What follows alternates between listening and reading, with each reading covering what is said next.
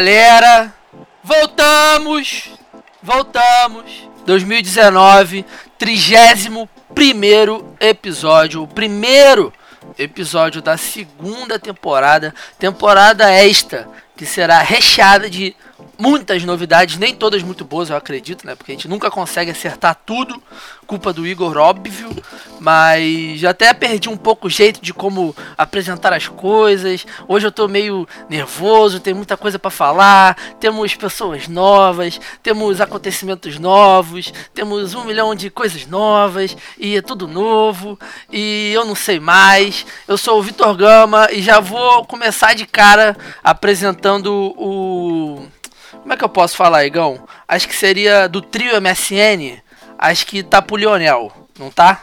Tá, tá mais pra camisa 10. Tá mais pra camisa 10, né? Então o, o novo, a nova astro desse programa, até porque nunca teve um astro, então assim, ó, o primeiro astro desse programa, Júlia Faber, Julinha. Que honra! Contratamos, foi mais cara que a contratação do Arrascaeta e vai dar muito mais certo, tenho certeza disso.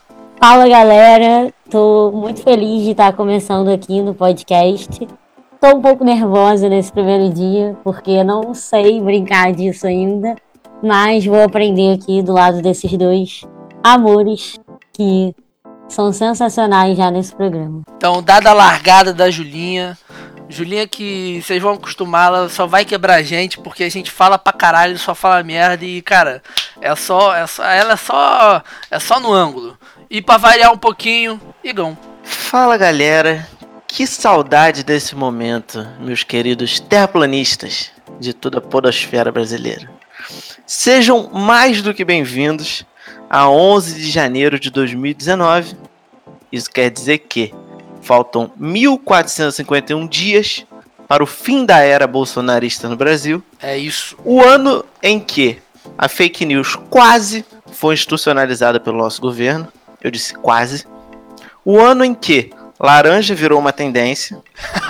o dia em que o Paquistão Oriental passou a se chamar Bangladesh. Hoje, dois craques do futebol brasileiro fazem aniversário. Ambos ídolos e marcados na história do glorioso Botafogo do Rio de Janeiro. Um destro, um canhoto. Um bom de briga e o outro bom de fumo, eles têm mais semelhanças do que você imagina. Parabéns, Sassá, ídolo de uma geração, e Gerson, o canhotinha de ouro, ídolo Boa. de uma geração um pouco mais antiga. Boa. E para fechar, com uma comemoração inútil da semana, hoje é o Dia Internacional do Obrigado. E aí eu passo para você, Vitor. Você já agradeceu alguém hoje? Hashtag gratidão, né? Puta que pariu. Isso, isso aí é um dos maiores, uma das piores hashtags criadas. Uma das piores, acho, linhas de pensamento criadas na história é essa linha de gratidão. Mas você botava gratidão no Facebook só pra subir aquelas florzinhas roxas e amarela. é mesmo, eu botava. É óbvio. Mas é porque eu gosto de estripulias, mas não é que eu acredite nisso também, entendeu? Mas juntou gratidão e snap do Instagram, filho.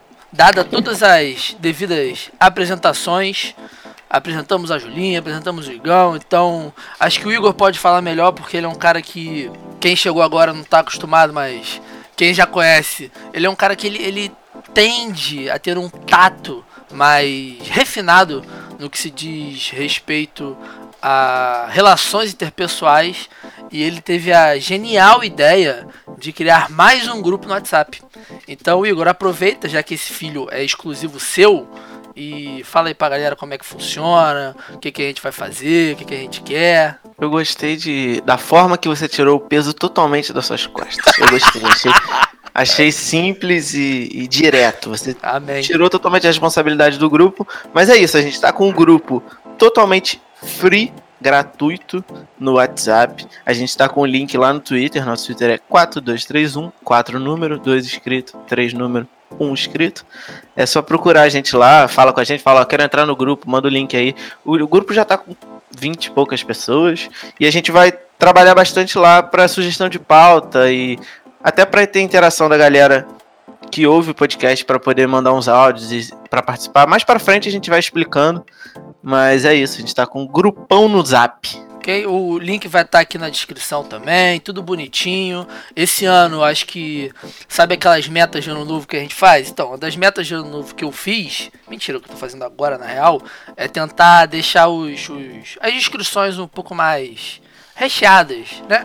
De informação referente ao episódio. Então, já falamos pra cacete. E uma outra novidade também, que não é necessariamente uma novidade, é que voltamos aos moldes, ao primeiro molde de apresentação deste programa. Então, a galera pediu, clamou da torcida, entendeu? Foi aquela coisa de louco. E vamos então pro primeiro quadro, que é o saudoso Acabou de Acabar.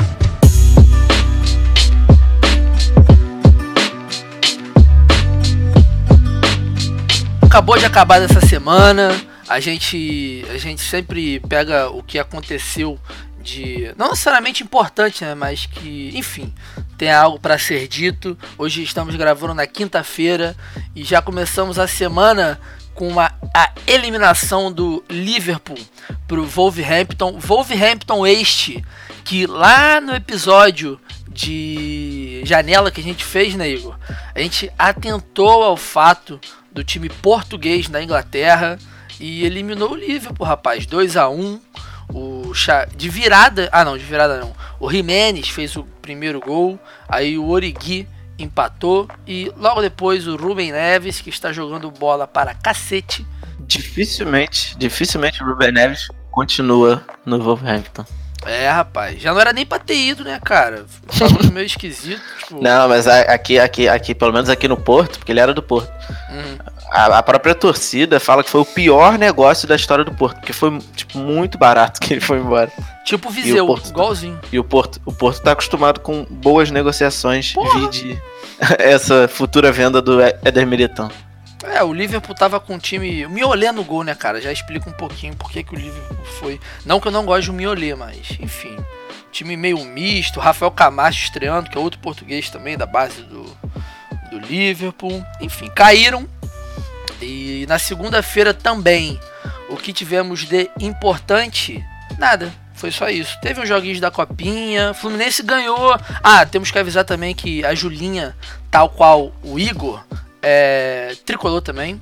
Então, ou seja, eu vou ter que dobrar o meu clubismo a partir de agora, porque eu simplesmente não vou aguentar. A gente estava até conversando em off, acho que é bem é, é bom deixar isso salientado para a audiência, que eu e a Júlia, nós temos vertentes totalmente opostas de respeito ao Fluminense. Eu sou eu sou o típico já larguei. Larguei modinha, modinha. Eu, se Fred volta, você volta junto. É, não, quero Fred, ver. Mas isso é óbvio. Isso é óbvio. Se o Fred volta, eu sou tricolor o dobro. Mas eu já larguei o Fluminense, eu já, já propus até pro Vitor a gente fazer um documentário sobre a queda do Fluminense da primeira divisão até a quinta, que vai ser algo épico pra história de, de quem produzir isso. E a Júlia é, é o típico corno, né? Que foi traído, sabe, sabe. continua ali, frequenta o estádio, vai no jogo, apoia, grita. É todo dia uma Júlia sofrendo pelo Fluminense e sofrendo com consciência. Então, já era, eu já larguei, já sei que não tem jeito. Ganhou de 2 a 0 né, do grandíssimo 7 de Dourados. Um time que tem o nome de um atacante desse não, não vai muito longe nunca, né? Eu até que tô achando que esse time tá bom. Eu acho que o Fluminense, geralmente, na copinha, tem time bom, mesmo que não ganhe e tal. Costuma jogar bem e tal. E até alguma coisa tem que ser bom, né? Porque é esse time aí que fica depois, porque contratar ninguém mais quer. É só sub-20 mesmo. É, mas também a, a copinha, cara, eu tenho um, um, caso com a copinha que para mim é igual a NBA. Eu só vejo no mata-mata, porque ficar vendo os outros jogos dá mó preguiça. É jogo pra cacete, são 32 grupos, mas enfim. Final da copinha a gente fala melhor sobre a copinha, como se a gente tivesse visto tudo, mas sem ter visto porra nenhuma. Isso na segunda-feira, dia 7. Na terça-feira, rapaz, dia 8, o Tottenham ganhou o primeiro jogo da Copa da Liga em cima do Chelsea. E agora vai ter o segundo jogo, né? Vai ter a volta. E absolutamente isso. Não teve mais nada. A Copinha teve algumas goleadas. O Linense ganhando do Babassu de 6 a 1 O Criciúma perdendo para o Atlântico de 3 a 1 Mas nada que. Enche os nossos olhos. É, nada que eu abra para comentários. Chegando no dia 9, mundialmente conhecido como ontem, o Real Madrid, rapaz, Vinícius Júnior meteu-lhe um golaço. Puta golaço, Um gol e uma saudade assistência. Porra, tá voando. Gol e uma assistência Tá titular arrasando. mais uma vez, cara. Tá voando, tá voando. Mas o Real Madrid tá numa draga aqui. Meu irmão tá esquisito, assim. Eu só vejo jogos que ele é titular, óbvio. Até porque não tenho mais nada de, de interessante pra ver no Real Madrid. Mas, cara, tá uma draga muito. O time tá jogando mal, cara. Sei lá, esquisito isso. Estou indo, em fevereiro, estou indo pra Madrid. E eu vou, assim que eu descer do aeroporto, eu vou pegar a minha caixinha de som e vou botar o Vinícius Júnior cantando Vamos pular. E eu vou até o Bernabéu ouvindo a música repetidamente. Todo mundo vai achar ótimo, porque ele já é o xodó da torcida do Real Madrid, então ninguém liga se ele cantar mal. Vinícius Júnior é o toró do Real Madrid, é isso que importa. Nossa. É, teve campeonato carioca também, rapaz. Resende ganhou do Nova Iguaçu. O americano ganhou do Macaé. Carioca que tá naquela fase do, do- da galera dos times pequenos, né? Aí depois A já- fase que já- ninguém se importa. É, a fase que tá aí pra cumprir tabela. As pessoas, jogo- as pessoas não se importam nem com o Carioca, que dirá com essa fase inicial. teve uma porrada de jogo da Copinha também. Que teve um 7x1, rapaz. O Sertãozinho ganhou do Queimadense por 7x1. E nenhum outro placar expressivo a não ser alguns 5x0, 5x2. PSG teve a proeza, repito, proeza de ser eliminado Pachorra. dentro de casa para o Guingamp com a participação, é, como eu posso dizer, de virada ainda, rapaz. Tomou gols no último minuto. Não, tá, não tinha Foi visto, de não. virada, cara. O jogo foi dois. a Caralho. Tiveram, tiveram três pênaltis pro Guingamp. O primeiro foi perdido pelo filho do Churran, que no final fez esse último pênalti. Ele bateu o primeiro, ele errou, e ele fez o último decisivo. E o que é mais bizarro, mais bizarro desse jogo é que o PSG não perdia há 44 jogos, estava desde setembro sem perder.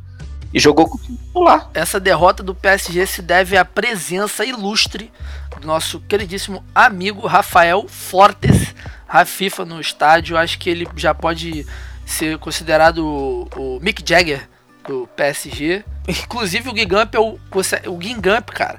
Eles conseguem estar atrás do Mônaco. Na, É o na- último, é o na último, o último do campeonato francês. Caralho, que doideira. Que doideira. Time completaço. Conseguiram perder. Quando perde assim é porque conseguiu perder, né? Não tem nem. Não tem nem rolo. E também, o que tivemos ontem foi a, a goleada que eu acho. Eu acho um pouco falta de respeito. Me lembrou, me lembrou É. um pouco o jogo do Santos contra o Naviraense, aquele que ganhou de 10 a 0 Manchester Aí. City e Burton Albion, 9 a 0 Fica a pergunta, fica a pergunta. 9x0 é goleada? Não acho. Não acho. Não, eu acho. Acho 9 a 0 pra mim é desespero. muito pior que isso. É, É muito desespero. pior que isso. Não, não tem porquê. Sem contar. O mais bizarro desse jogo, além do Gabriel Jesus ter feito quatro gols, o Gabriel Jesus viveu uma fase horrível. O segundo gol do, do City foi marcado aos 30 minutos do primeiro tempo. Então, quer dizer, até os 30 minutos estava 1x0. E eu acho que o mais humilhante de você tomar 9x0 é porque esse é um jogo que tem jogo de volta. Tem a volta. Será que tem, tem necessidade de ter esse jogo de volta? Ah, é ser lei. igual a Copa do Brasil, né? Que Fez 2 a passou 0 de né? 2 a 0 É isso aí. Mas um agora abraço. mudou, pô. Agora a Cancela. Copa do Brasil é, é um jogo só, né? É. Tanto que o Fluminense foi eliminado. A gente estava vendo esse jogo, você lembra disso, Julinha? Esse dia foi épico, inclusive. Esse dia foi épico. Eu bebi igual um urso, não esperava. E o Fluminense foi eliminado para o Havaí. 9 a 0 Manchester City, PSG perdendo, uma quinta-feira um pouco movimentada. O Mônaco, rapaz, se classificou nos pênaltis. A grande notícia de quinta-feira foi a estreia do Qatar na Copa da Ásia, que como prometido, por mim pelo menos, o Igor não sei se está nessa, acompanharemos o Qatar em cada partida que eles fizerem. Estreou ganhando de 2 a 0 do Líbano e já é líder do grupo Líder isolado. Líder Líder isolado. isolado. Não é líder isolado, rapaz. Tá empatado com a Arábia Saudita, porque a Arábia Saudita ganhou de 4 a 0 da Coreia do Norte. Então, Arábia Saudita e Catar são os primeiros times do grupo E da Copa da Ásia e o Catar que vem forte para 2022, né, Igor? Rodrigo Tabata já foi convocado? Não, mas eu, eu, eu, eu como analista Qatari, eu já percebi que o, o Félix Sanches, o glorioso técnico, ele já mudou o estilo de convocação dele. Depois da Copa, depois que já, obviamente o Qatar não participou, ele tava convocando muita gente da base e tal. Agora já entraram os caras mais cascudos, entendeu? A galerinha com 27, 28 anos. Tem um brasileiro ou um português aqui com certeza, porque ah não, Ilhas de Cabo Verde. Pedro Miguel Correia, mas fez a carreira inteira no Catar. Enfim, torceremos para o Catar. E uma crítica que eu tenho para fazer em relação a esse campeonato é que o Alireza Jahan Bakashi não é titular do Irã. E eu estou é extremamente incomodado com isso. Mas ele não é titular nem no time dele na Premier League. Mas aí a gente entende. Adaptação, entendeu? Premier League é um campeonato difícil. Premier League, pô. O cara veio da Holanda, sacou? É um outro futebol. Mas, porra, entendeu? O Irã vai jogar contra o Iêmen. Foi Irã e Iêmen, 5 a 0 O técnico Carlos Queiroz, português safado, não teve nem nem botou o cara para jogar. Entendeu?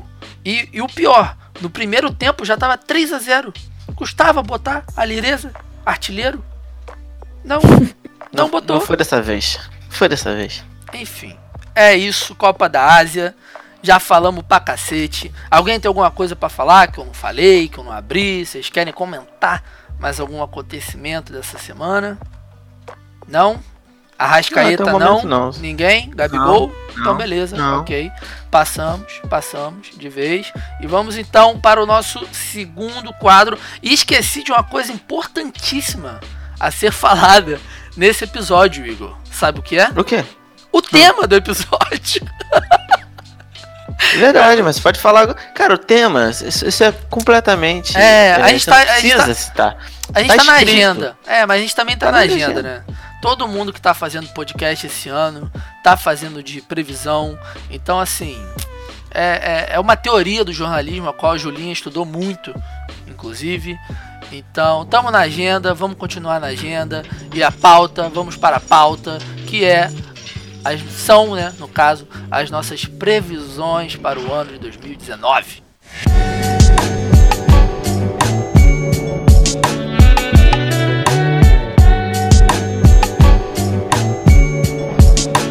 Como vamos fazer um episódio só de previsões, para não ficar um tanto quanto monótono, né? A gente também pediu para alguns colegas, para alguns outros produtores de podcast também, mandarem pra gente as suas previsões para o ano de 2019.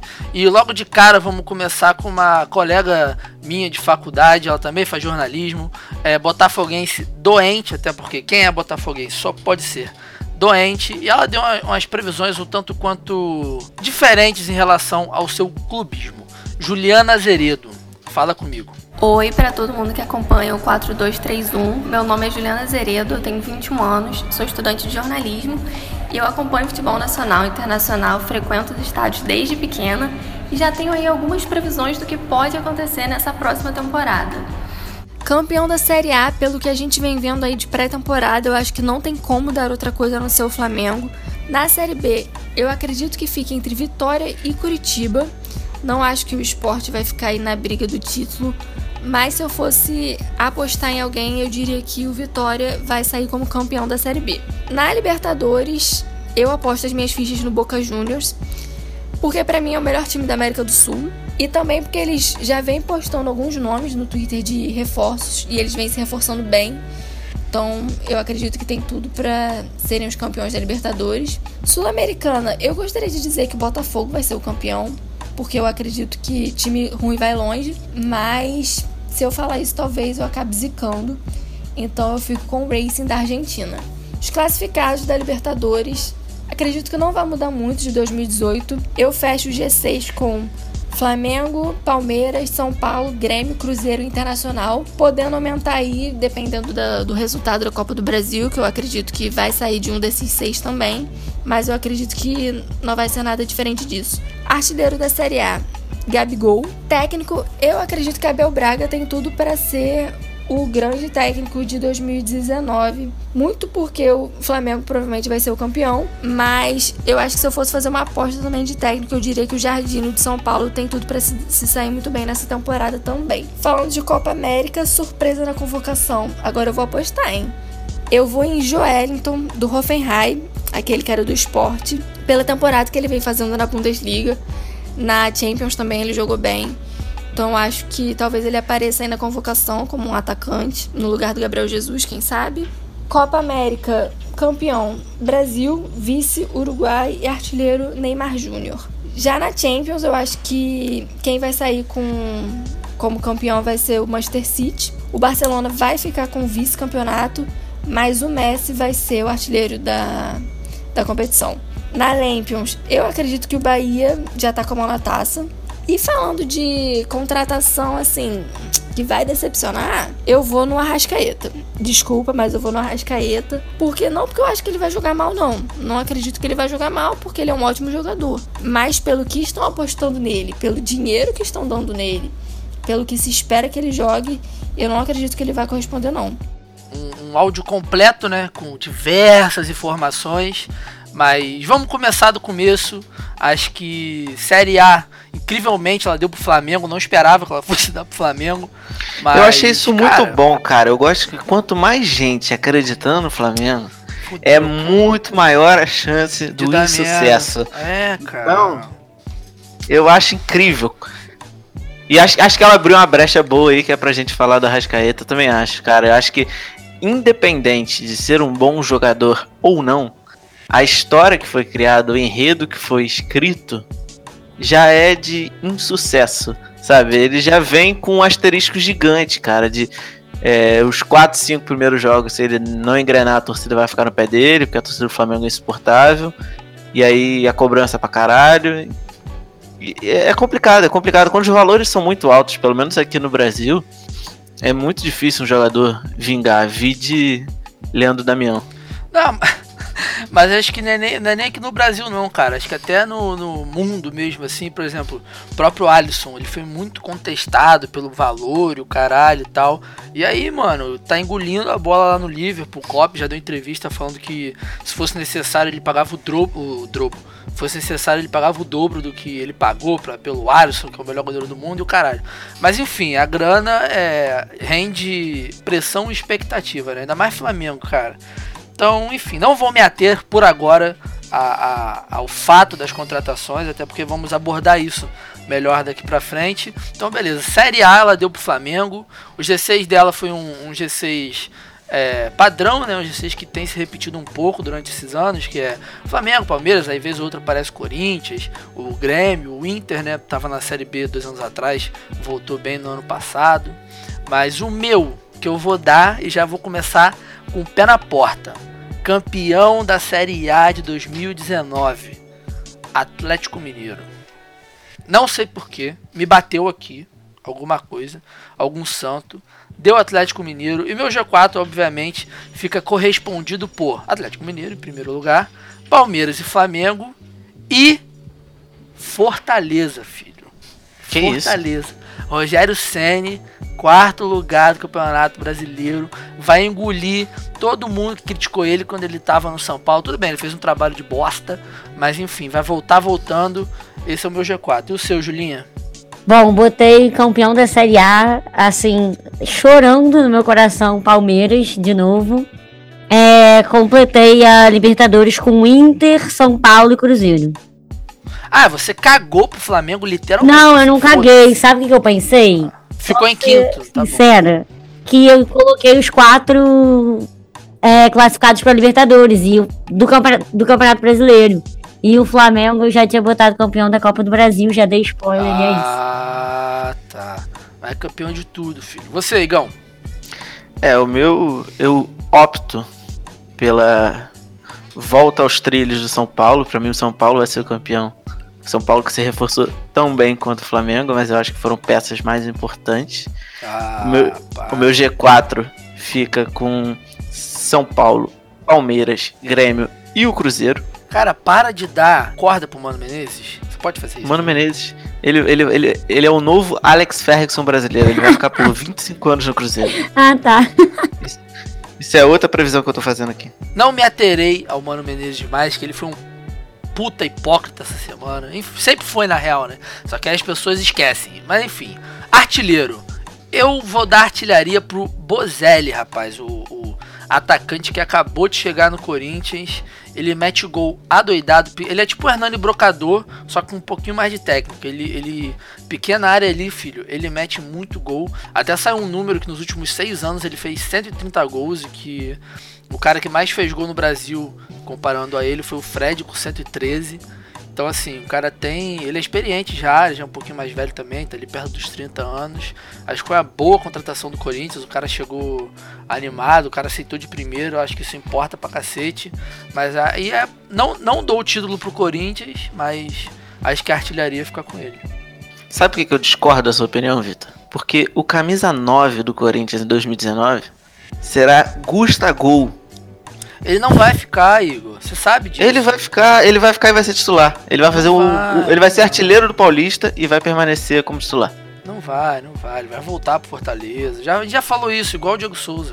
Ele vai, vai pro Fluminense, aí vai voltar pro esporte. Vai ser a mesma coisa. Mesma coisa. Então eu já vou aproveitar o gancho e dar o meu artilheiro, que vai ser ninguém mais, ninguém menos que Pablo do Arrocha, a contratação mais cara de São Paulo. Nossa, não faz isso não, Igor. Meu Deus do céu. E o pior é que eu tô com o Igor, também coloquei o Pablo, acho que. Você botou o Pablo também? Ah, para com isso, cara. Para com Pablo isso. Pablo é matador. Já é. Não já é, não. Ele não é. Isso é uma coisa que ele não é, é matador. Vitor, você já viu algum centroavante que joga com a camisa 5 nas costas? Não, eu já vi o que joga com a 2. Era um cara que jogava na Espanha. Eu gostava muito dele, inclusive. Eu comecei a jogar 2 por causa, por causa disso. Inclusive, Tauan vai se identificar, porque Tauan, pelo mesmo motivo, também só joga com a 2. Enfim, passada a artilharia, vamos para o melhor jogador do Campeonato Brasileiro. Julinha, começa. É o William Bigode. Não sei sentir esse Mas negócio. ele não tá com o joelho fudido? Já era, ele vai voltar, ele vai vo demorar para voltar, mas já vai voltar com ah, tá tudo, tá porque ele já tava bem ano passado, eu acho que ele já foi sinistro demais esse campeonato, acho que não tem jeito. Eu vou seguir a linha aqui de babação de ovo pro São Paulo e vou dar o prêmio de craque da galera pro Hernanes. Fechando então o melhor do campeonato, para mim, sem clubismo nenhum, Léo Duarte, filho. Vai Ai, engolir. que tu quer falar de mim? Tu tá de sacanagem, né? Pelo amor de Deus. Vai engolir, vai passar nem o Wi-Fi, rapaz. Vocês vão ver só. Flamengo não vai ser campeão. Flamengo vai ficar em terceiro lugar. Hum. Mas Léo Duarte vai ser o melhor jogador do campeonato. Tá bom, então. É, vai seguir os passos de Canavaro. É isso, quase isso. Melhor até. Mais, mais tá. bonito, inclusive. Tá bom. Aproveitando, então, é, deixar explicado também, né, que faltou, que a gente vai fazer um, um tipo de ranking, né? Eu me propus a isso. E aí no final de 2019 a gente faz um episódio só com as previsões que deram certo ou não desse episódio que estamos fazendo agora. É, o Futuropédia será um, um programa fixo. Teremos fixo. ele todos os anos e sempre comparando com o ano anterior. Então agora a gente vai ouvir as previsões do Luiz Henrique do Nutcast, que falou aí também de tudo do ano, deu um, geral pra gente comparar aí. Fala galera, aqui é o Luigi do Nutcast. Para quem não me conhece, eu sou Santista, moro em Curitiba, no Paraná, e me pediram aqui para fazer algumas previsões para 2019 no futebol. Vocês não estão vendo agora, mas eu estou colocando meu turbante. Vocês já podem me chamar de Pai Luigi. Então vamos lá. A primeira previsão que eu faço é referente ao Santos. Né, eu prevejo que eles vão conseguir um reforço até dezembro desse ano, é que realmente é algo difícil de acontecer. Também com relação às competições.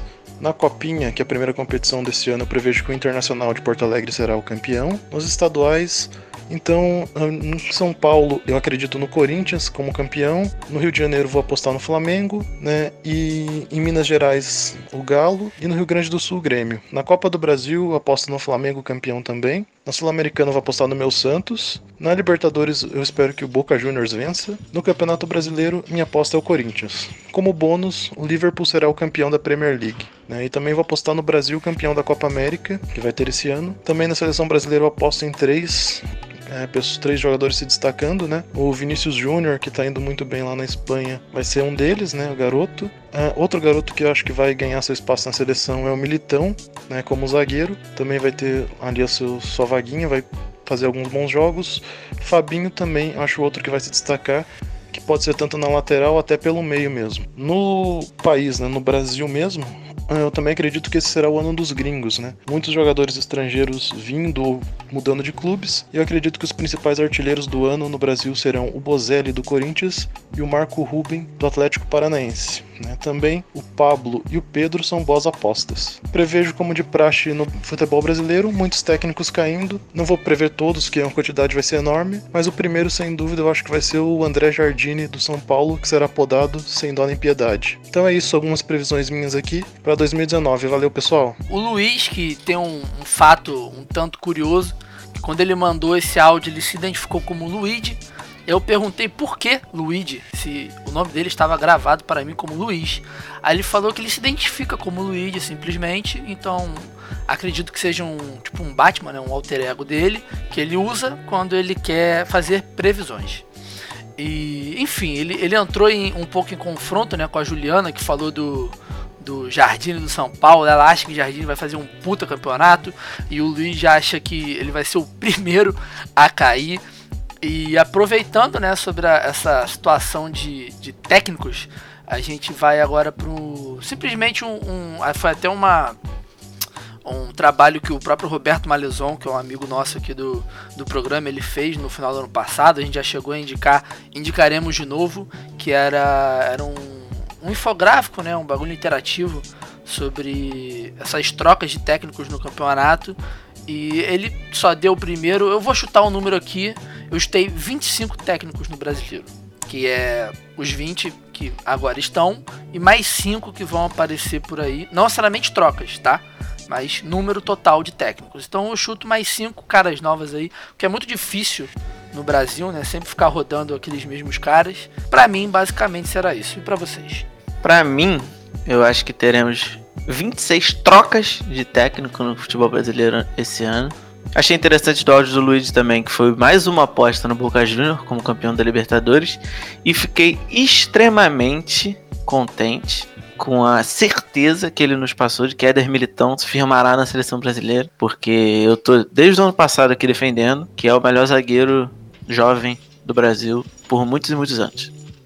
Você, Julinha? Bom, eu coloquei aqui que a gente vai ter 42 técnicos, sim, porque esse ano o Botafogo trocou. Esse ano não, no caso, ano passado, o Botafogo trocou quatro vezes de técnico. A gente adora trocar de técnico, nunca vi isso na minha vida. E então, para mim, a maioria dos, dos times vão trocar de técnico durante o campeonato, como quase sempre acontece, infelizmente. E o melhor técnico para você, Julinha? O Daí Helman do Inter, acho que tá fazendo bom trabalho e vai continuar. E você, Igão, quem que você acha que pega o melhor técnico? Eu, isso, isso é interessante, porque geralmente o melhor técnico é o técnico do time campeão. Mas eu compacto da ideia do Luiz Henrique. Que ele disse que o Jardine vai sair, eu botei que o São Paulo vai ser campeão, mas o São Paulo vai ser campeão sem o Jardine, porque o Jardine com certeza vai sair. E quem vai entrar no lugar dele é o Vanderlei Luxemburgo. Boa, aí eu saio Mas... E eu dei o prêmio de melhor técnico brasileiro em 2019 para Vanderlei Luxemburgo, técnico de São Paulo campeão. Boa. Porra. Então, eu fui. Eu fui. Eu, quando eu pensei nessa do melhor técnico, eu tive um pensamento tanto quanto otimista, que é em relação a, a as mudanças de, de, paradigmas e estilos dentro do futebol aqui no Brasil. E eu dei o melhor técnico pro Sampaoli.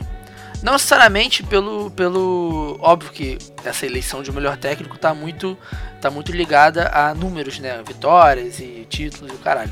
Mas eu acho que esse cara, eu acho que, que pelo menos estou torcendo, né? para que realmente deixe esse maluco trabalhar e que as ideias dele foi meio que o Rueda tentou fazer, mas que não deixaram também. Até o próprio o Bausa, o Osório também tentaram fazer, que era trazer ideias diferentes, só que não aguentaram a pressão. Aqui no Brasil é uma merda, a gente sabe toda a situação da imprensa também. Só que o São Paulo ele é mais. Ele é meio Tuca Ferretti. Vocês conhecem o Tuca Ferretti? Aquele cara do. Do México, que é brasileiro, México, tá no México e deu um monte de porrão no maluco na coletiva. A entrevista icônica Pedindo é, para as então, mulheres perguntar primeiro. É, é isso. O São Paulo é meio dessa vibe aí. E como é o Filipão também, só que o São Paulo ele tem um, um, outro tipo de ideia que eu torço que dê certo. Pode dar tudo errado, né? Futebol a gente nunca sabe. Mas enfim, São Paulo é minha aposta. E vamos então, acho que é uma das premiações mais icônicas do futebol brasileiro, que a, a o TV Quase usa como prêmio Lucas Mugni do ano, mas pra gente vai ser só o Pereba de 2019. E só para fechar minha linha de raciocínio, para mim, o maior pereba de 2019, que também vai ser um pouco icônico, que está no Botafogo em fase de testes atualmente, que vai ficar lá pelo menos até abril, para o Botafogo entender se contrata ele ou não. Ou seja, um time vai precisar que o filho da puta fique lá quatro meses para ver se contrata o cara. Zé Gatinha. Faço a menor ideia de quem seja esse ser humano. Ele apareceu no Espírito Santo e se destacou no Flamengo de São Paulo. Eu tenho, eu tenho a previsão de Pereba do ano mais concreta. Porque esse ano, 2019, parece que vai ressurgir das cinzas. É um, é um boato. Nada concreto. Por isso que minha aposta é um pouco. Não sei, ela não tem muita, muita chance de dar certo. Mas dizem que Marcelo Matos está saindo do coma. E voltará a jogar pelo Vasco da Gama e ele será o Pereba do ano. Ai, Você, gente. Julinha? Então, o meu time maravilhoso Fluminense fez uma contratação incrível de goleiro, assim, um tanto quanto ousada, chamada Agenor. Eu acho que não tem jeito. O Fluminense adora ter um goleiro ruim. Então ele que é o Pereba desse ano. É engraçado, engraçado que Já é o Pereba antes de começar. O Júlio, o Júlio César mandou bem pra caralho no passado, né? Ele deu deu uma fechada ali. Fluminense que tá tentando meio que ser rebaixado, tentando ficar na zona do nada. O Corinthians não deixou, como res- ressaltamos isso no último episódio. Mas já pegando o gancho do Pereba do ano da Julinha, acho que a contratação fail do ano vai ser o Agenor também. Eu botei aqui, acabei de botar, inclusive quando você falava eu procurava o nome dele. e acho que vai ser a pior contratação do ano, porque ele jogou no esporte um tempo, né? Basicamente odiado no esporte. Dizem Ele que tem, é uma ele das piores contratações. pior da história do esporte. É, então, e aí, cara, enfim. Acho que vai ser ele a contratação fail e a de vocês. Para sua alegria, Vitor Gama, eu coloquei o Abel Braga como a contratação feia. Acho é não óbvio. vai ficar até o final do ano, vai cair, Não vai porque ficar. não é a Não cara passa do da Flamengo. Não passa da Florida Cup, Julinha. 11 a 0, né? É, dois jogos vai ser demitido, tomara. Eu vou seguir a mesma linha de raciocínio da Júlia, que é uma linha muito inteligente, porque você apostar num técnico sendo demitido no Brasil É muito é a chance muito grande de você ganhar. E eu aposto em Sampaoli, que eu acho que não passa do Paulista. Que isso, Igor. Que Não, eu tô, eu com você. Eu quero muito que ele permaneça. Mas não vão Mas eu deixar, acho né? inviável. Não vão deixar o cara. Igual o Fernando Diniz do Fluminense, vai todo mundo cair. Pra gente dar sequência aos nossos convidados, a gente recebe a ilustríssima presença de Pedro Maia do Rebote, mais um amigo da Podosfera que tem é, alguns palpites duvidosos, mas com um pé no chão sensato de um torcedor do Atlético Mineiro. Galô, galô, pessoal.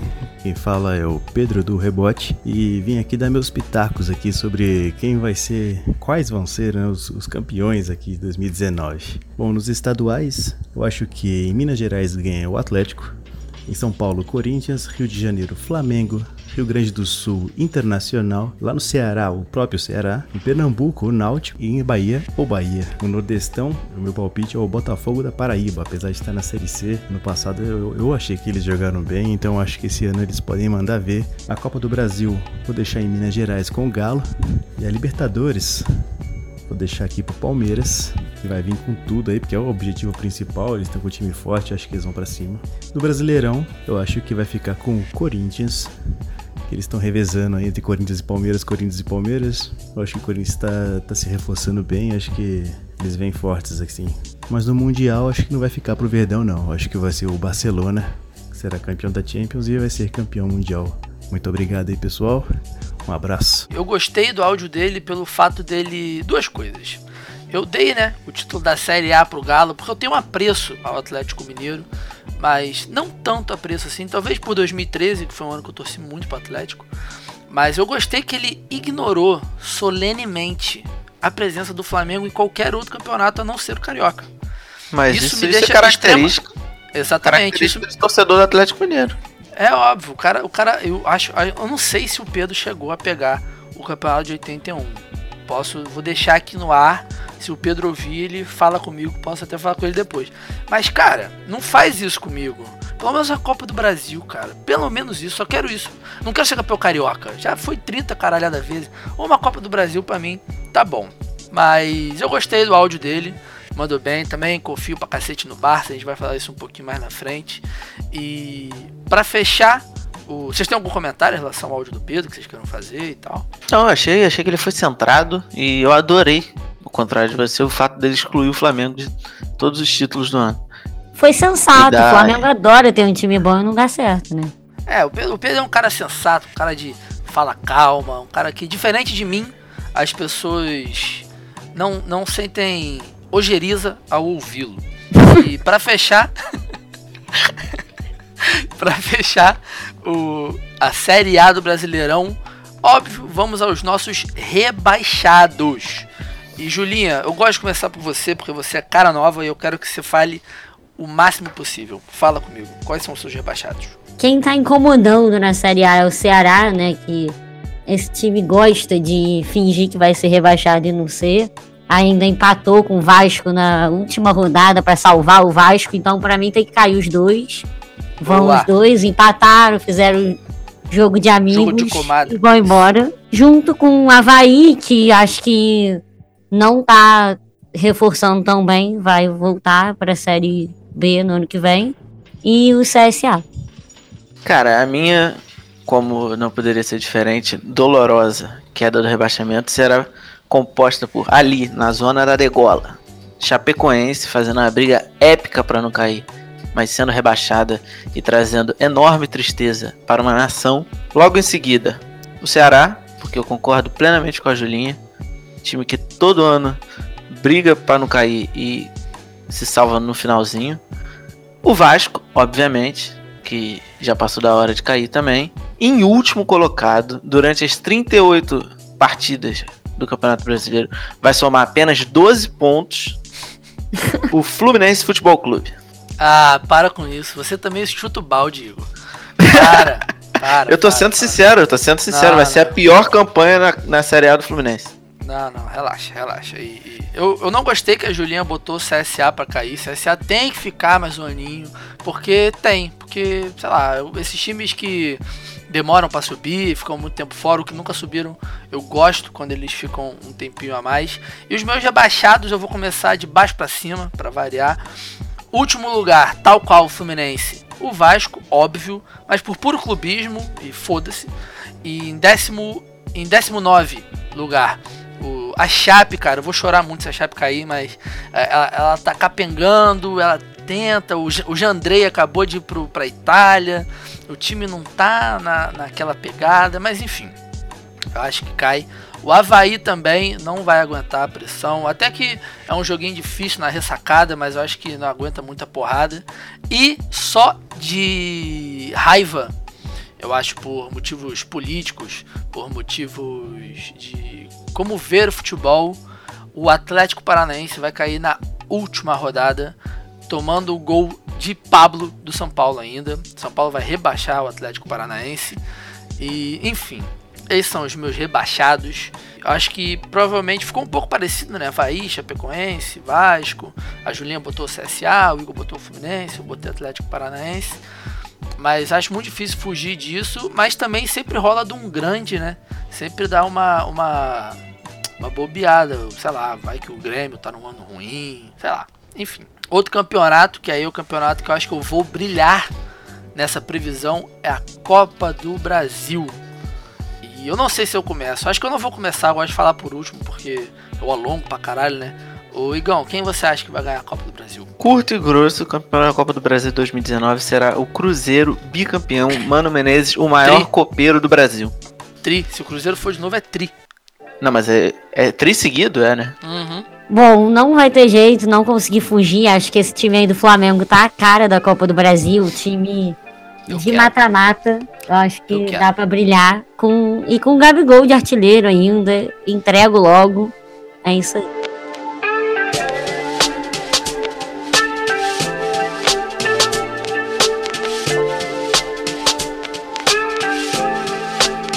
Aí, Gabigol bi-artilheiro da Copa do Brasil também é outro recorde histórico. Você viu o primeiro aqui. E eu não sei quem me segue nas redes sociais, principalmente no Twitter. Meu Twitter ultimamente tem sido composto por memes, óbvio. É, Flamengo, óbvio. E o novo maior time que esse país verá em 2019. O Igor sabe. Quem é? O Verdão. O maior verdão Coisa do país. linda. Goiás, filho. O que o Maurício Barbieri está montando é piada. Piada. É Sidão. É Rafael Vaz. É Brenner. É Iago. Cara, tá demais esse time. Demais. Demais. Eu não tenho outros. Eu não, eu não tenho adjetivos pra falar o que eu estou sentindo por esse Marlone. Puta que pariu. Maurício Barbieri, campeão da Copa do Brasil. Tá? É isso, os caras vão ficar com dinheiro pra caralho, porque a Copa do Brasil agora dá dinheiro pra caralho. E vão contratações absurdas, Arrascaeta no Goiás ano que vem. É isso. Trazer o Paulo Baier de volta. Trazer o Paulo Baier da, da, da enfaixado de múmia, né? Porque, cara. Tirar ele lá do, do Retiro dos Artistas. Ele vai estar lá. Então é isso, Goiás, o maior verdão do país, que inclusive o Igor tem um outro tipo de apreço. Não sei se vale muito a gente falar agora, mas talvez falaremos em um outro episódio específico sobre o que o Goiás fez com a própria marca. Tá bonito demais, o uniforme. Cara, eu amo esse time. E já indo direto, sem parar, Série B. O campeão da Série B, já dou de cara logo também para abrir essa discussão. Obviamente vai ser o Vila Nova. Porque, filho, Zidanilo tá lá. Cara, não, não tem como não ser o Vila Nova. Vai ser campeão. Não vai ser invicto. Vai perder um jogo só. Vai ter 37 vitórias e uma derrota. E fechando o G4, São Bento, Guarani e Brasil de Pelotas. Vai ser a Série B mais aleatória da história. É, a Série B que será marcada por- pela presença de três campeões brasileiros na competição, né? Que é o Curitiba, o Sport e o Guarani. E eu Peraí, vou quem? cravar aqui. Curitiba, Sport e Guarani. Esporte, Sport? campeão brasileiro. Sim. Não? Quando? Hum, 87. agora esse momento é tenso. Ah, para. Não vou falar. Não, eu não vou falar disso. Não vou falar disso. Não vou falar disso. Não vou falar disso. Segue, Igor. Vai que é sua. Ah, cutucada. Cutucada, cara. Vai que é sua, pô. É sua. Campeão brasileiro da Série B será o Guarani. Porque desde a saída de Agenor, o time vai engrenar. E vai chegar nas cabeças. E completando ali o G4 sobre o Sport, campeão de 87, o Figueirense, de Roberto Firmino, e o Botafogo de São Paulo, que tem Boa. Denilson no meio-campo, Que Denilson? que era do Arsenal. Denilson tá lá? Tá, Botafogo de São Paulo. Que isso? Caralho, que doideira, que derrocada de carreira, hein? Que- o maluco tá no Arsenal, filho. Tá jogando com Vieira até outro dia. Caralho, que Exato. merda. E você, Julinho? Bom, pra finalizar aí, é, eu botei Ponte Preta campeã da Série B. Eles estão reformulando o time inteiro. Uma loucura. Acho que vai dar. Completando com o Sport, Figueirense e Guarani. Para de. Gente, o esporte não merece esse tipo de, de apreço. Time nojento da porra. Enfim, então, dada as, as classificações da Série B, artilharia. Matheus Anderson, pra quem não conhece, vai conhecer ano que vem. Esse ano, né, na real. Ele é o atacante do Vila Nova. E por que, que vai ser o Matheus Anderson? Porque o Danilo vai bater o recorde de assistências e o Matheus Anderson vai bater o recorde de gols. Vai ser simplesmente isso. Vai ser tipo o Abel Braga com Scarpa e Dourado. Dá no Scarpa, o Scarpa bica pra frente, o Dourado dá de cabeça. É isso. Vai É ser isso. esse time do Vila Nova. E vai ganhar absolutamente tudo. E vocês? Bom, acho que o Dudu da Ponte Preta, acompanhando meu campeão, acabou de chegar, já vai chegar com tudo, é isso aí. Meu artilheiro da Série B será ninguém mais, ninguém menos que Hernani Brocador, pelo esporte, e vai marcar o retorno dele do Flamengo em 2020.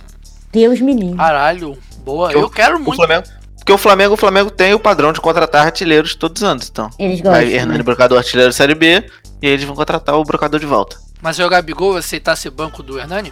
Gabigol vai embora. E fechando então, né, essa, essa. Fechando não, chegando na metade. Agora vamos dar só os classificados. Série C. Rapaz, eu não, eu não sabia quais times frequentariam a Série C neste ano. E quando eu vi a lista, que a lista não é mais extensa, né? Porque a Série D pegou esse, esse título de ter um milhão de times. A Série C, 20 times. E campeão, voltaço, volta redonda. A, a Raulino de Oliveira vai estar tá incrível. A Rua Hollywood também vai estar tá tendo comemoração ali. Da, é Hollywood não, é, é, é Broadway, não é? A galera vai estar. Tá... Vassouras. Ah, em Vassouras, né? Volta Redonda. Enfim, mas a galera vai sair de Volta Redonda e vai pra Vassouras. Foda-se, perdi o fim da meada. Volta Redonda campeão. 13 da Paraíba, vice-campeão. Algum time com 13 tem que ter mídia esse ano, tá bom? Náutico em terceiro lugar, Náutico Capibaribe, tenho muito apreço pelo Náutico, sabia todas as músicas da torcida, inclusive. E o Atlético Acreano, só pelo simples fato do Cruzeiro estar devendo a eles. É o meu G4 da Série C. E o de vocês? Meu campeão da Série C, o Santa Cruz. Eu tenho um apreço por esse time. Por Boa. isso que eu coloquei. É isso aí. Seguido por Náutico, Paysandu e o Voltaço eu tive que colocar por aí, puro que quase clubismo. Não teve como. Acho que é isso aí. Vai ter uma festa incrível. Eu tô contigo. Voltaço que vendeu, né? O Carioca de 2005 pro Fluminense. Por isso que você tem esse apreço ao Voltaço. Peraí, peraí, pô. Não tira meu gol do Antônio Carlos de Cucuri. Foi incrível. Eu estava nesse jogo. Você, pelo amor o de mais Deus, bonito não desmereça. sem querer. Foi incrível, pelo amor de Cara, Deus. Esse jogo, foi, esse jogo foi muito vendido. Tinha três já comprados pelo Fluminense, era o goleiro e mais dois. Puta que pariu, cara. Eu, eu fiquei. Eu, eu, era criança, eu já fiquei com muita raiva desse jogo. e você, Igão? Meu campeão, seguindo a lógica, o Santinha, a Cobra Coral, Santa Cruz campeão Boa. da Série C, seguido pelo Náutico também, Volta é, Redonda rapaz. e o Aí, ABC. Fechamos, fechamos Aí, 13 ABC Igor, a gente é uma puta dupla, cara. É isso. Exatamente. Aqui é Lula, porra. Aqui é Lula. Aproveitando então, já que estamos falando desse desse submundo é muito forte, eu não gosto, porque é uma palavra muito pejorativa. Desse mundo alternativo do futebol brasileiro, que é onde o futebol brasileiro realmente acontece de verdade. Vamos para o nosso queridíssimo, meu meu eu não tenho palavras. Eu, eu, quando eu gosto muito de uma pessoa, não tenho palavras para descrevê-la. Então eu só vou deixar aqui a participação do fenômeno Lucas Peixoto. Fala galera, eu sou o Lucas Peixoto. Para quem me conhece, eu sou da comunidade de futebol manejos brasileiros e eu vou com algumas previsões aí para o ano 2019. Mandiná baixou e aí eu vou dizer para vocês. Campeão brasileiro da Série A esse ano vai ser o Flamengo. Tá investindo muito. É muito ruim dizer isso porque eu sou tricolor, mas o Flamengo vai ganhar a Série A do Brasileirão. Libertadores, eu acredito que fica com o Palmeiras em 2019. Além disso, um detalhe muito importante: Série D do Campeonato Brasileiro. Anotem: Fluminense de Feira, Touro do Sertão, vai conseguir o acesso para a Série C do campeonato. Tá rebocado. Ah, é isso, Lucão Peixoto, esse fenômeno, cara, eu gosto muito dele, esse sotaquezinho dele, meu Deus do céu, não dá, não dá. Então, mantendo né, a sequência do Lucão logo, botei fusão de feira também. Para quem não conhece, o Lucas Peixoto é um, é um dos uma das caras mais famosas do grupo do Futebol Manager no Brasil. Ele tá fazendo um save com fusão de feira também, o Touro do Sertão.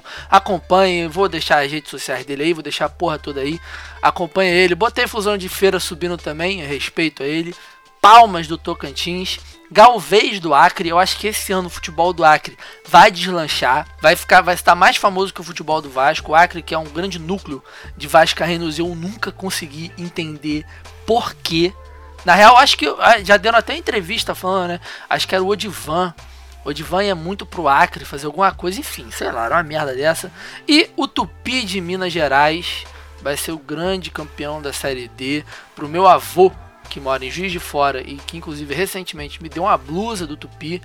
E para que ele fique feliz também. Ele torce pro Vasco também, mas acho que ele torce mais pro Tupi hoje em dia.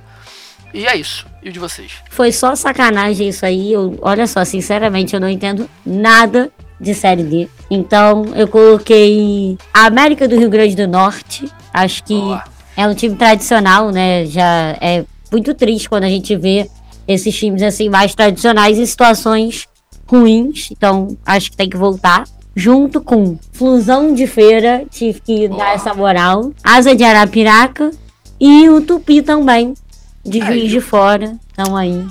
Eu tive que dar as honras da casa pro Fluminense de feira, porque eu já não tenho esperança no Fluminense tradicional, eu tenho que achar um outro pra torcer. É, eu escolhi também aqui pra subir pra Série C o São Raimundo do Pará, porque o Boa. São Raimundo foi o clube que revelou o Ronaldo, e eu acho que eles têm que se aproveitar dessa mística aí. Que Ronaldo? Manaus, Ronaldo Fenômeno. São Cristóvão, burro. Ah, é verdade. Manaus, você corta. Eu Manaus. não te, te xingando. te xingando, eu vou deixar. Manaus do Amazonas e o campeão da Série D para toda a alegria de Inoan e adjacências será o Itaboraí do Rio de Janeiro. Que deboche. Você é muito debochado, Igor. Isso que eu, eu vou deixar aqui registrado. Para dar sequência aqui, o companheiro de, de podcast do Vitor, Thiago Rosa, fala pra gente suas previsões. Fala Vitor, fala Igor. Aqui é o Thiago do Flacast Saudações Rubro-Negras. Em breve aí com um novo nome, surpresa aí. Companheiro aí do, do Vitor de podcast. E escuto sempre aí o 4231 pedindo previsão, cara. Previsão para 2019, sem clubismo algum. Vou cravar aqui, não vou, vou de muito papinho não, vou cravar direto aqui, ó. Vocês querem quem são os campeões? Eu vou cra- cravar aqui já para vocês. Campeão paulista, São Paulo. Campeão carioca, Botafogo. Campeão da Copa do Brasil, Grêmio. Campeão brasileiro, Flamengo. Campeão da Libertadores, Flamengo. Campeão mundial, Flamengo. E de quebra vou dar aí o melhor do mundo para vocês. Vai ser o Mbappé do Paris Saint-Germain. É, faltou alguma previsão aí? Nordestão, Santa Cruz, pronto. Copa do Nordeste, Santa Cruz vai ganhar a Copa do Nordeste aí. Vamos ver, né? Vamos ver o que, que se concretiza aí das minhas previsões. Eu, geralmente eu acerto bastante, cara. Um abraço aí pra vocês. Valeu, galera. É, rapaz, Tiagão Rosas.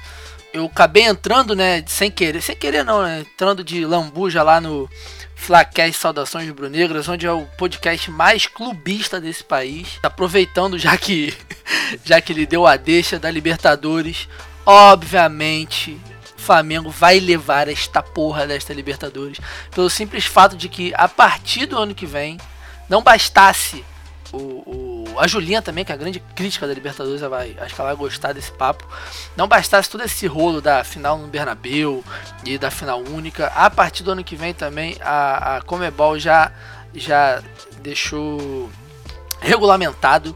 As vendas serão para lugares marcados e que vai ocorrer um tipo certo de proibição em relação a bandeiras, sinalizadores e pessoas em pé nesta competição chamada Libertadores da América. E eu quero que o Flamengo ganhe pelo menos uma, que eu veja o Flamengo ganhar uma antes da competição ser totalmente extinta e que seja feita só pelo FIFA.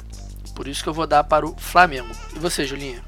Aproveitando aí a deixa, né, dessa reclamação, dessas mudanças que já foram anunciadas, a gente tá todo mundo bem chateado, porque isso não é o nosso jeito de torcer, isso não é como a gente gosta de ver o futebol. Eu acho que se for para ser assim, é melhor que a Libertadores seja só no FIFA mesmo.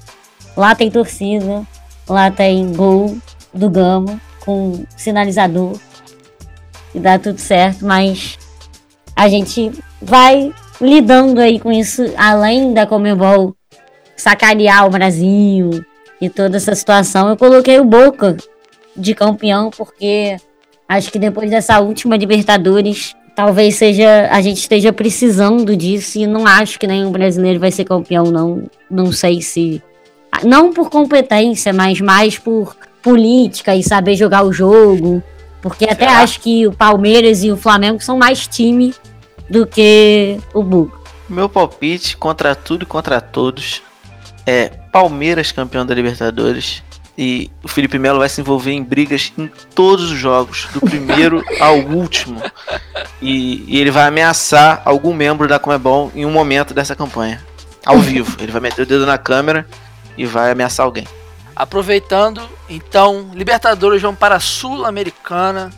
Sul-Americana esta que eu não vou enrolar muito, vou dar pro Santos, porque eu quero que o, o Sampaoli comece sua trajetória na, na, na, no Brasil, ganhando um, um título de expressão, né? Sul-americano, um título internacional, um título maneiro. E já vem forte para próximo episódio. Já vou falar que o Santos vai ser campeão da Libertadores de novo e que vai surgir um novo Neymar. É isso que eu tô falando aqui agora. Bom, a Sula, eu acho que esse ano é do Corinthians contra todo o meu clubismo, assim, do fundo do coração. Acho que o, o Corinthians está com um time bem, assim, diferente do ano passado. Acho que eles vão. Tô com cara de mata-mata. É, eu tô impressionado com a minha sintonia com a Júlia. Deve ser devido à semelhança de times. Mas eu também dou pro Corinthians pelo simples fato de. O Corinthians tem um time cascudo, o Corinthians tem um, um técnico muito brabo, que é o Carilli, que voltou. E eu acho que eles vão correr atrás de qualquer competição internacional que eles disputarem. Então, que sobrou pra eles foi a Sul-Americana, então é isso aí. Então é isso, galera. Vamos para mais um participante da Podosfera, dessa vez Henrique Woods, que tem nome de balada em Curitiba e também no Rio de Janeiro, que é membro do THE Cash. Ele, como alguns aqui, já depositaram muitas esperanças no Flamengo e eu tô achando isso um máximo. Fala galera do 4231, aqui é o Henrique Woods do THRcast. E a respeito das previsões, eu gostaria de falar, ressaltar na verdade, o São Paulo esse ano. São Paulo esse ano que teve um ano bem interessante, né? É, na verdade, os clubes tá, tá, tendo uma movimentação bem interessante no, no mercado de transferências, é, ainda mais essa semana, né? Que teve várias contratações bombásticas, digamos assim. Mas o São Paulo ano passado ele me surpreendeu muito bem, assim, positivamente. Faltou só um fôlego ali no segundo semestre, né? Mas problemas esses que o próprio clube já está conseguindo resolver está conseguindo trazer algumas peças importantes. Eu acredito bastante. São Paulo, principalmente nas Copas. Acho que o Nacional vai ficar por conta de quem tem um, um elenco mais completo. Flamengo, Palmeiras, é, deve ficar aí com a briga do, do Campeonato Nacional de Pontos Corridos. E artilharia, eu diria o Gabigol, porque esse Flamengo eu acredito que vai, vai incomodar bastante, vai fazer bastante gol. E o Gabigol é um bom jogador, embora ainda tenha seus poréns, mas acho que a artilharia fica com ele. E vejo o Corinthians e Grêmio correndo por fora esse ano. Corinthians em reformulação e o Grêmio num período de descendência já, né? Ótimo trabalho e valeu, ouvintes. É, o Henrique, que incrivelmente ele não torce nem para o São Paulo, nem para o Flamengo, mas ele deu uma, uma moral, né, para os dois. E, cara, assim, Acho que eu tô mais ou menos por ali também. São Paulo tá mandando muito bem. Acho que essa volta do Hernanes, cara, foi muito, muito, muito, muito boa pro time, daquela animada, né? São Paulo que. que... A parada do São Paulo é sempre o técnico, né? Igual o Flamengo um pouco também. Tipo, o Jardine, sei lá, acho que é, é, divide opiniões e tiveram todo aquele alvoroço em relação ao Aguirre, que, enfim, a imprensa meio que vendeu o Aguirre de uma forma que ele nunca foi na vida. Mas eu acho que eu acompanho e já aproveitando, né, que eu falei do Hernanes como uma, uma transferência importante para o futebol brasileiro, a gente agora vai falar das transferências que a gente acredita que podem acontecer no Brasil e no mundo. E eu já abro a minha transferência no Brasil, primeiramente, Ricardo Goulart, pelo simples fato de não aguento mais. Não aguento mais todo ano. Ele saiu já falando que não falando, entendeu? Mas já as pessoas querendo que ele voltasse logo. Então ele vai voltar logo para acabar essa palhaçada. Acho que vai ser bom, não sei para qual time, pode ser Palmeiras, Cruzeiro, Flamengo, Botafogo, Vasco, qualquer merda dessa. Mas eu acho que o Ricardo Goulart pinta no Brasil, ou no finalzinho do ano, ou no meio do ano. Por agora não. Eu acho que a transferência inevitável que eu tinha que colocar aqui, né? O Pedro saindo do Fluminense. É verdade. Tarda, mas não falha, né? Porque assim, ele se machucou, já ia sair de qualquer jeito e agora quando ele voltar, com certeza vai ter oportunidade de ir para algum time. E aí? Esse, esse acho que é o momento que, que eu vou brilhar. Que eu acho que ano que vem eu vou chegar aqui e vou me gabar de tudo que eu acertei. Porque eu tenho três apostas para transferência nacional. A primeira, eu vou ser certeiro. E se eu acertar, eu vou ficar muito contente. Michael Bolt vai pintar no Corinthians esse ano. Ele volta. Michael Bolt, que está free na janela, ele rescindiu com o clube turco ontem e pode pintar no Corinthians a qualquer momento. Segunda, Ramires retornará ao futebol brasileiro. Não sei quando, nem para onde, mas ele retornará. E Adriano Imperador irá defender um time da Série A. Para. Possivelmente, possivelmente, o CSA. Ô Igor, você viu a- o jogo das estrelas do Zico? Eu vi, foi uma vergonha, cara. Uma Não, a vergonha. parada assim, ele tá fora de forma, O- óbvio. Não tô nem... O Zico não- jogou melhor que ele. Então, eu, eu nem, eu nem me atenho ao fato da, da estética dele. Mas, cara, ele correndo errado na bola, ele indo errado na bola, coisa que ele não gente, fazia, pô. Acabou, cara, acabou. Você quer mandar o Adriano pra Lagoas fazer o quê, Igor? Ele Coitado. vai, Vender ele camisa. Não, Ele deixa o cara na. Vila Cruzeiro, tá bem demais da vida, tá bem demais. Tá feliz, cara, isso que importa. E agora, o que Julinho? temos para o mundo? E agora então as transferências mundiais. Eu vou cravar aqui, rápido, Hazard no Real Madrid. Ponto. Nossa, sintonia mágica. Eu também botei o Hazard no Real Madrid. Ah, Além Que da saída do Griezmann do Atlético de Madrid e o Bale voltando pro futebol inglês. Olha, eu também botei o Griezmann saindo do Atlético de Madrid, só que tá impressionante. Além do Neymar vai sair do PSG, ele não. que A isso. gente vê ele no Campeonato Francês, ele não tem vontade de jogar bola, sinceramente, ele não tá mais afim. E eu também acho que o Harry Kane vai embora do Tottenham, pra minha tristeza. Eu gosto muito daquele monstro. Não, eu também gosto muito do Harry Kane, mas o problema dele é o Tottenham, né? No caso. É o Tottenham. mas- A gente tem um lema aqui no podcast que é: se fosse bom, não tava no Tottenham. então, é só sair do Tottenham que dá certo. Bale, é, o Eriksen chegou. É verdade, é verdade. Modric, lembro do Bale também. Modric. Vários por aí. a sua Quiser. Cara, esse cara já deu uma entrevista. Foi a entrevista mais sensata da história do futebol. Perguntaram pra ele se ele gostava de futebol. Ele falou que não, Como assim? que era só, que era só o trabalho dele. Ele Ah, tá. tratava aquilo basicamente como um trabalho. Ele não gostava de ver futebol. E ele, jogava tava cogitando ser ator pornô. Então, exatamente. ele, ele só. Ele não, Ai, tipo, ele não tinha esse apreço pelo esporte. Ele jogava porque era o que ele sabia fazer. Chegava em casa, ele fazia outras coisas da vida, não tava nem aí. Falou, ah, cara, quando acabar minha carreira, acabou. Era meu trabalho, juntei o dinheiro, é isso. Dei sorte de estar em times assim. de transferências, eu queria perguntar pra vocês, o que, que vocês acham do Zé Rafael, o mito do Nordeste, no Palmeiras? Mas vai, vai, vai rodar, né? Vai ficar lá pra jogar o. Vai ser temporada reserva. Tem o quê? Temporada tem o quê? Tem 60 jogos? Vai jogar 15, 10, 20 jogos. Mas não tá, é, o Palmeiras não tá errado, não. O Palmeiras não tá errado, não, tá certo. Consegue convencer os caras grandes a ficarem lá pra jogar um terço de temporada.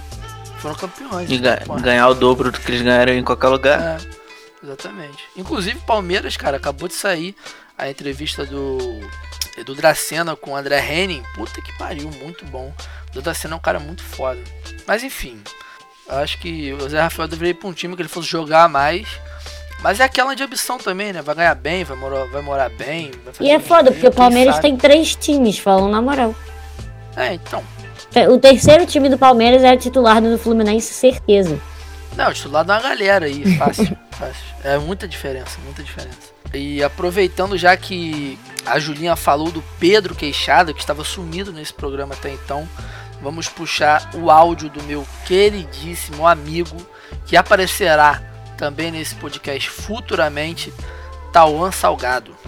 Fala aí galera, Vitor, Igor, Julinha, pessoal todo. Aqui quem tá falando é Tauan, Salgado e meus palpites pro ano de 2019 são campeão do Campeonato Brasileiro, Grêmio, com Santos, Cruzeiro e Fluminense indo para Libertadores, G4. É, campeão da Liberta, finalmente Flamengo, vai levar algo esse ano importante, vai levar a Libertadores. Copa do Brasil, Fernando Diniz vai levar o Fluminense, que ninguém espera, com um elenco limitado, entre aspas. Copa do Brasil, o Fluminense leva. Champions League, Manchester City Guardiola vai voltar a ganhar a Champions League depois de bons anos. Acho que foi 2011, a última dele pelo Barcelona. Depois de 7, 8 anos vai voltar. Manchester City campeão. E PSG de Neymar Júnior, nosso ídolo, vice. Semifinal, Borussia Dortmund e Barcelona chegam entre os quatro melhores da Champions League. Artilheiro Messi, acho que ele está em segundo hoje brigando pela artilharia, vai passar o pessoal aí na, nas oitavas e quartas. Campeão da Europa League Bet, com o glorioso treinador Kiki Santiago, que vai se tornar um dos melhores do mundo daqui a pouco, outra aposta minha. Surpresas da convocação do Brasil. Sidney, zagueiro do Bet, Felipe Anderson, do West Ham, já deveria estar há muito tempo convocado. Lucas Moura, volta. Guilherme Arana, lateral esquerdo, está jogando pelo Sevilha agora, ex-Corinthians. É, Marlon, zagueiro. Rodrigo Eli, zagueiro também. Wendel, lateral esquerdo, do, do Bayer Leverkusen. Thiago Mendes, está fazendo uma temporada excelente pelo Lille da França, que está em segundo no, no francesão. Bosquilha, está no Nantes da França, está muito bem também, está brigando pela assistência, líder de assistência, e tem alguns gols também. E Rafael Tolói, já acho que é a quarta e quinta temporada titular do, da Atalanta, Atalanta sempre brigando lá em cima. São as minhas surpresas. Rapaz, eu gosto do Tauan porque ele tem um conhecimento muito específico, que é, são os brasileiros na Europa. Então, assim, uns caras que ele simplesmente revive. Rodrigo Eli, Rafael Tolói e Thiago ah, Mendes. enfim, Thiago Mendes. E ele falou muito da Champions League, a gente vai abordar daqui a pouquinho. Mas aproveitando também o gancho, eu, eu, eu botei na seleção. É, é, é foda a seleção brasileira, porque o ataque é muito bom e o ataque é relativamente novo, né? Neymar, Firmino, Jesus, o Richardson que tá vindo agora, o próprio Coutinho, esses caras todos estão entre 23 e 26 anos. Então, assim, para aparecer novos caras, por isso que eu acho que ele botou muitos zagueiros e volantes laterais também. Porque para aparecer outros caras que não é roubar a posição, mas que tenham oportunidade, pelo menos para a Copa América, que é a próxima convocação importante, depois da Copa América, beleza, entra naquele esquema de, de rodagem e tal, os técnicos convocam eles quiserem. Mas eu botei o Pedro, cara. O Pedro Queixada, eu botei porque ele é muito diferente, ele é muito diferenciado. Essa lesãozinha no joelho dele foi osso, foi chato, né? Porque ele tava muito bem. Provavelmente o Fluminense ia ter mandado muito melhor no brasileiro com ele em campo. E vou realçar também, ressaltar o que a Juliana falou lá no começo do episódio, que é sobre o Joeliton, cara. Joeliton que é a revelação do esporte o Pedro, que é um amigo nosso também, ele é apaixonado no Joeliton e do jogo. Eu vi alguns jogos dele em 2018, né, nesse segundo semestre de 2018, e cara, ele tá bem, tá bem fisicamente, ele, ele, ele é tipo. O estilo de jogo dele parece um pouco com o Richarlison, só que mais centralizado, assim, aquele cara fortão, passada larga, ele é um pouquinho mais experiente que o Richarlison também.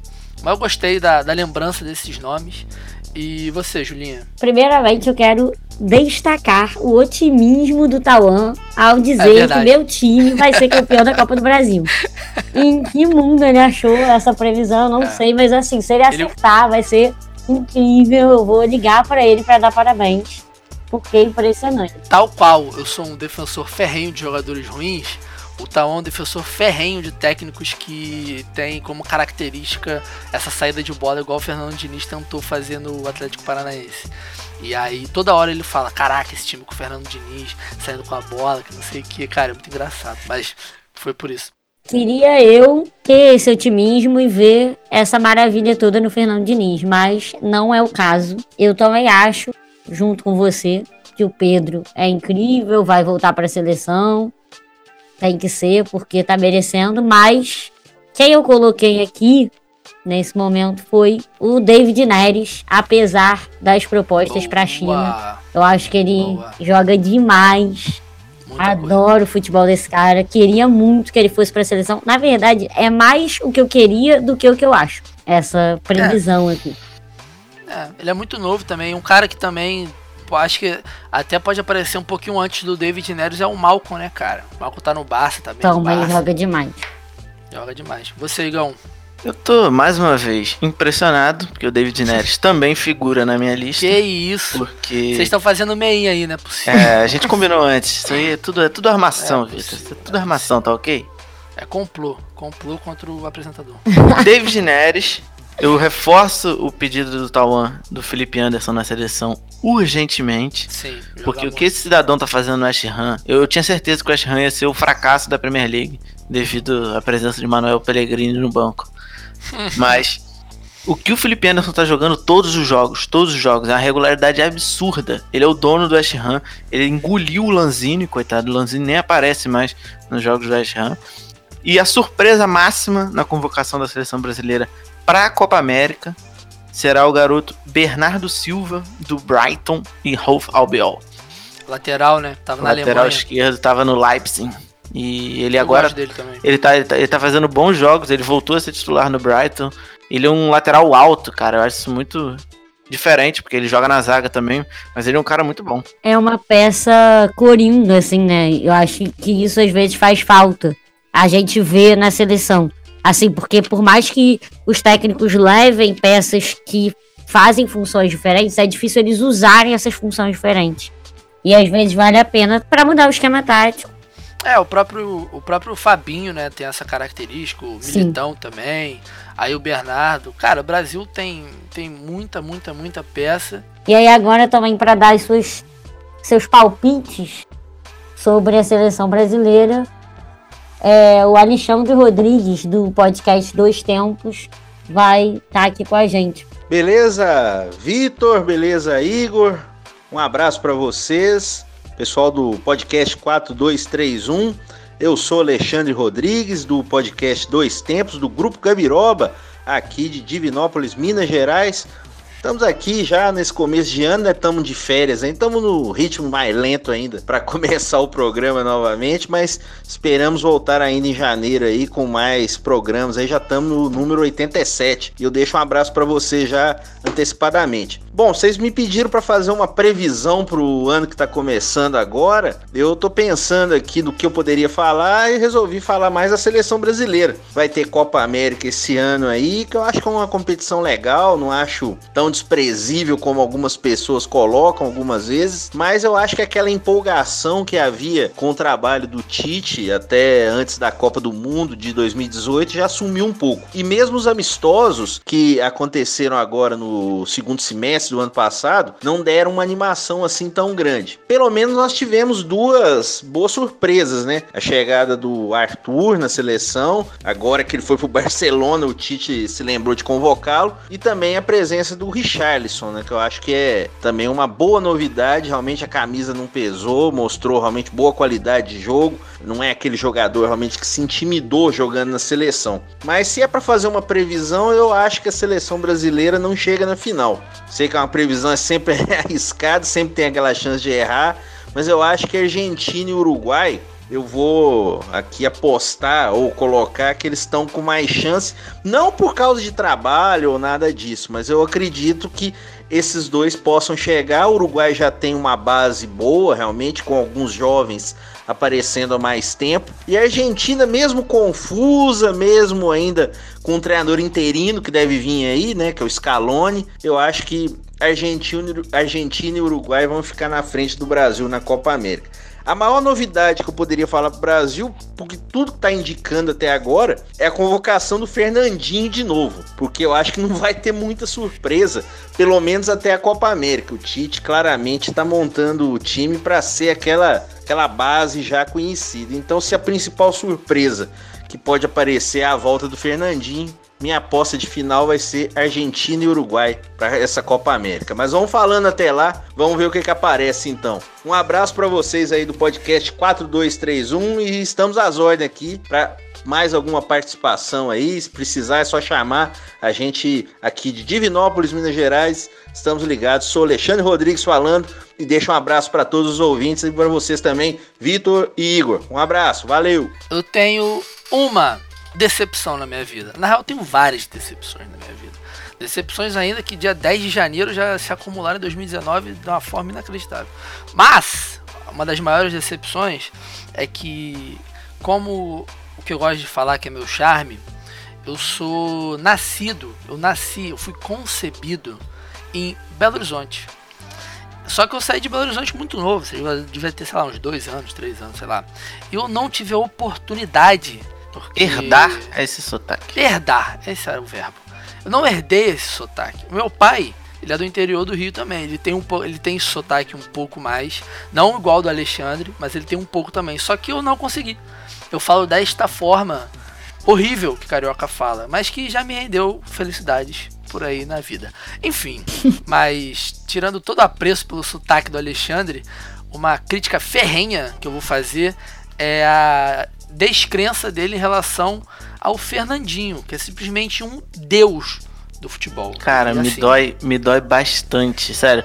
a falta de reconhecimento que o Fernandinho Porra, tem no Brasil. E, e- e- e é, e é cruel. Eu, eu discordo muito do Alexandre nesse ponto, porque o próprio Fernandinho já falou que se o Tite vier a convocá-lo, ele não vai mais para a seleção, devido a outros episódios de, de racismo e ofensas que ele sofreu no Instagram depois das duas, duas edições da Copa do Mundo. Então, o próprio Fernandinho disse que cansou, tá ligado? O cara tá com 33 anos, ele é um líder dentro do Manchester City. O Guardiola fala que a principal preocupação do Manchester City é encontrar um substituto pro Fernandinho e ele acha que ele Sim. não vai conseguir. Ah. E o cara no Brasil, ele é execrado por dois jogos ruins, tá ligado? Por exemplo, a gente tava conversando, eu e o Vitor, há uns dias, sobre o que, o que, que o Fernandinho fez na partida contra o Liverpool. Era é- é- ele domina o meio-campo. Os próprios jogadores tem uma entrevista do Jorginho, do, do Chelsea, falando: todos, todos, todos têm o Fernandinho como referência. E, e é triste saber que um cara desse não vai voltar. O brasileiro tem essa mania, né, de culpar, arranjar um culpado para sempre que a seleção não vai tão bem quanto a gente espera. O brasileiro tem muito essa mania. A gente pode ver os nossos últimos fracassos que sempre tem alguém para apontar o dedo, alguém que foi o culpado daquela derrota ou daquele campeonato ruim. E isso é absurdo, porque não é bem assim que funciona. O futebol é extremamente coletivo. E, pô, o Fernandinho que é isso, ele joga demais. Eu acho que foi um problema conjunto. A, a Copa, cara, acontece, não tem jeito. É, e em relação ao Fernandinho, cara, depois da eliminação da Bélgica, cara, foram entrevistar a. a- eu esqueci qual era a repórter, acho que era a Glenda até, a Glenda. Glenda Kozlov, que estava lá na, na casa, né, que estavam todas as famílias dos brasileiros. E ela falando da mãe do Fernandinho, cara, quando ele faz aquele gol contra, ela já sente ela fala, caraca, cara, tudo de novo, tudo de novo, que azar, que azar. E foi muito do que o Igor falou, né? A gente até vai abordar isso mais especificamente num episódio lá pra frente. Toda essa questão do racismo, né, que tem, porque o próprio Fred, ele foi considerado um dos culpados daquela Copa de 2014, mas meio que se perdeu, meio que ficou. Agora ele é o rei dos stories, sacou? O Fernandinho não. O Fernandinho fica com. com com essa, essa, essa marca, né? E obviamente não é exagero nenhum falar que é tudo fruto de um, num sistema racista muito bizarro que tem no Brasil, est- estrutural mesmo, mas enfim. Voltando pro áudio do Alexandre, ele falou que a final ele acha que da Argentina e Uruguai, o que eu também recebo como afronta, porque em cinco anos a Argentina fazer duas finais no Maracanã é foda, é foda. Não quero, só se for contra o Brasil, o Brasil ganhar. Porque a Argentina é campeã no Maracanã, filho. Enfim, e já falando aqui, né, minhas previsões. Final Brasil e Argentina, para variar, são os dois times que prestam. Artilheiro Bob Firmino, porque acho que Jesus vai pegar um banquinho agora. Firmino realmente está jogando muito melhor que ele há muito tempo já. E acho que o. Não sei se o Tite já vai apostar tanto nele assim. E você, Julinha? Suas Bom, previsões. Eu tô bem com você, assim, Brasil campeão, mas contra o Uruguai, porque é isso, acho que esse conjunto aí do Uruguai tá sensacional. O que o Soares tá jogando é sacanagem sempre na seleção. E o Cavani também é incrível como joga até melhor na seleção do que no PSG mesmo. E artilheiro também, Firminão da Massa, que aliás, eu não canso de elogiar esse homem maravilhoso e o quanto eu reclamei dele não ser titular na Copa é sacanagem também. Eu, eu, eu estava seguindo a mesma linha de vocês, mas nesse exato momento resolvi instaurar o caos e mudar todas as minhas previsões para isso aqui ter um pouco mais de graça. Então eu botei Argentina campeã em cima do Brasil com Lionel Messi de artilheiro. Você tá de sacanagem, não tá? Acho que tem que ser expulso uma pessoa que faz isso. O Igor, o Igor gosta de me estressar, eu acho. Gosto. Pulando então de pato pra ganso. Literalmente. Ah não, o pato tá na China. Enfim. Passando então, vamos para, para o que já foi citado anteriormente pelo nosso querido Tauanzinho. Falando sobre a Champions League. Já estamos alongando esse episódio para Carilhas. Então vamos, bate pronto. Champions League, Barcinha campeão. Borussia vice, acompanhei o Tauan nessa, a gente, nesse ponto a gente concorda muito. E artilheiro, obviamente, o Lionel vai passar o ídolo recente do Igor, que é o nosso queridíssimo Marega, que atualmente é o artilheiro da Champions League. Mas acho que vai ser isso. Barcelona campeão, Borussia vice de novo, infelizmente. Todos sabem o apreço que eu tenho pelo Borussia. E artilheiro Lionel, você, Igão. Para mim, Manchester City campeão da Champions League e eu torço muito para que o vice colocado seja o Porto, para que eu tenha a oportunidade de assistir um jogo de Champions League. Então eu vou torcer muito para que eu consiga isso e o artilheiro não tem como, vai ser o pior jogador que eu já vi na minha vida, que é o Marega. Você, Julinha. Bom, é. Não fugindo completamente, acho que o Liverpool vai ser campeão esse ano da Champions. Para compensar aquela finalzinha do ano passado, aqueles frangos, toda aquela situação que eu chorei. Com o Barça de vice, que eu gosto muito de colocar o Barcelona de vice. E Isso. o Messi de artilheiro, que não tem jeito, esse cara joga pra caralho, a gente tem que assumir. Fechamos o nosso a nossa primeira pauta desse ano. Agradecer imensamente ao Alexandre, Tauan, Henrique, Thiago, Lucão, Pedro, Luiz Henrique e Juliana pela participação. E vamos então para o nosso último quadro do nosso primeiro episódio, a dica do olheiro.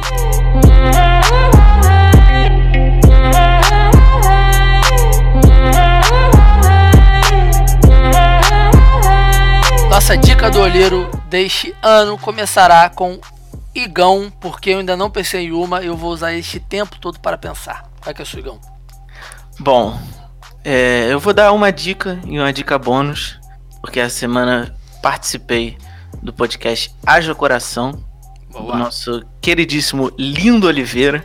Lindo Oliveira, o mito. E citei, citei algumas vezes durante o, o podcast Haja Coração o documentário do Bob Robson, que é o Bob Robson mais que um treinador, que é original Netflix.